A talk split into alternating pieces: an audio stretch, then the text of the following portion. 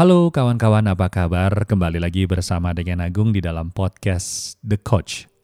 Dan hari ini akan bicara soal sebuah pertanyaan yang sering kali Agung dengarkan dan juga sering Agung tanyakan kepada orang-orang di sekitar. Hey bro, lagi sibuk apa nih? Wah kayaknya ini pertanyaan yang mungkin teman-teman juga sering mendengarkan ya pertanyaan seperti itu. Tapi sebenarnya apa sih hubungannya dengan topik hari ini? Hari ini maksudnya, the present, hari ini, saat ini, detik ini, saat ini ya. Yaitu memang ya, kayaknya sekarang ini pertanyaan lagi sibuk apa? Seakan-akan sibuk itu sudah menjadi satu kebiasaan dan sebuah penilaian ya. Kalau nggak sibuk kayaknya hidup kita ini tidak ada artinya. Kesannya seperti itu. Tapi apakah benar? Kalau menurut Agung sendiri ya, uh, yang dimaksud dengan kesibukan, ya kesibukan ada dua, yaitu yang kesibukan yaitu memenuhi permintaan orang lain, permintaan masyarakat, permintaan atasan, permintaan bos, permintaan pokoknya permintaan orang lain. Ingin memenuhi. Adapun juga kesibukan memenuhi permintaan diri sendiri. Ini apa maksudnya? Yaitu adalah memenuhi apa yang kita inginkan dalam diri kita kita pasti punya tujuan, kita pasti punya cita-cita, kita punya sebuah eager, keinginan yang ingin kita capai dalam kehidupan kita. Jadi melihat sebuah keinginan atau memenuhi itu dari prospek yang dari aspek yang berbeda, hasilnya tentu akan berbeda. Nah, eh, ada sebuah kalimat yang eh, dilanturkan oleh Dale Carnegie mengatakan adalah untuk bisa menanggapi masalah kekhawatiran ataupun juga kecemasan, yaitu adalah konsep yang pertama atau prinsipnya adalah hiduplah dalam waktu yang terbatas atau hiduplah hari lepas hari.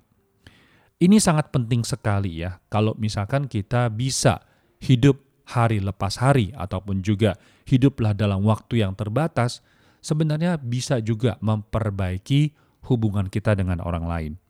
Baik, kita coba ya lihat satu persatu. Kenapa hubungan kita dengan anggota keluarga begitu tegang? Begitu ada perasaan tidak nyaman. Mungkin pada saat kita makan bersama, duduk bersama, bersama dengan anggota keluarga, apa yang kita lakukan? Fenomena di zaman sekarang adalah satu keluarga duduk di atas meja makan, tetapi mereka orang tua dan anak masing-masing sibuk main HP-nya. Atau mungkin saat kita sedang menghadiri sebuah rapat, pertemuan, mengikuti sebuah um, semacam kayak seminar dan seterusnya. Apa yang dilihat pada saat dalam posisi tersebut? Yaitu adalah semua orang sibuk dengan HP-nya masing-masing. Mungkin ada pekerjaan yang sedang dikerjakan berbarengan, ataupun juga mengirimkan pesan kepada orang yang jauh di sana. Nah, jadi tidak heran kalau hubungan kita dengan anggota keluarga, dengan atasan, dengan teman teman kerja, orang-orang sekeliling kita menjadi tegang karena kita lupa untuk hiduplah di saat itu. Teman-teman sekalian ya, apa sih harga yang harus dibayar dari tidak hidup in the present atau tidak hidup di saat itu? Ada dua kejadian nyata terjadi di Taiwan di tahun 2021 uh, di sekitar bulan April ya. Ada seorang mahasiswi di Taichung ya di sentral Taiwan uh, jatuh dia keselokan dan meninggal dunia. Dan satu lagi di bulan September di tahun yang sama, seorang pria uh, naik motor besar, motor gede, ya, uh, di daerah Hualien. Hualien itu adalah sebagian dari uh, timur Taiwan yang sangat indah sekali, ya. Jadi indahnya itu benar-benar bagus ya tempat itu ya. Tapi uh, almarhum ini meninggal dunia karena motornya menabrak tiang listrik. Ternyata dari dua kejadian ini, dari saksi mata yang uh, menemukannya adalah keduanya bisa terjadi kecelakaan karena bermain HP. Tidak konsentrasi dengan kondisi lalu lintas di jalan. Kawan-kawan sekalian sebenarnya be in the present itu bukan topik baru di dalam doa Bapa kami juga dikatakan, berikanlah kami rejeki pada hari ini, hanya hari ini saja. Ataupun juga uh, salah satu buku yang ter, cukup terlaris di dunia, yaitu The, The Present, penulisnya adalah uh, Spencer Johnson. Uh, di dalam buku itu tertulis kalimat yang sangat menarik sekali dan juga sangat berarti. Yesterday is history, tomorrow is a mystery. Today is a gift. That's why we call it the present. Teman-teman Indonesia sekalian, kalau kita terjemahkan dalam bahasa Indonesia, kemarin adalah sejarah, besok adalah misteri, hari ini adalah anugerah. Itulah sebabnya kami menyebutnya hadiah.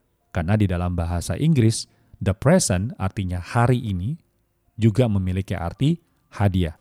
Jadi kalau misalkan kita ingin hidup lebih bahagia, memiliki hubungan yang baik dengan sesama, ya baik itu anggota keluarga, teman kerja dan sekeliling kita, maka kita harus berusaha secara sadar ya untuk hadir pada saat itu juga.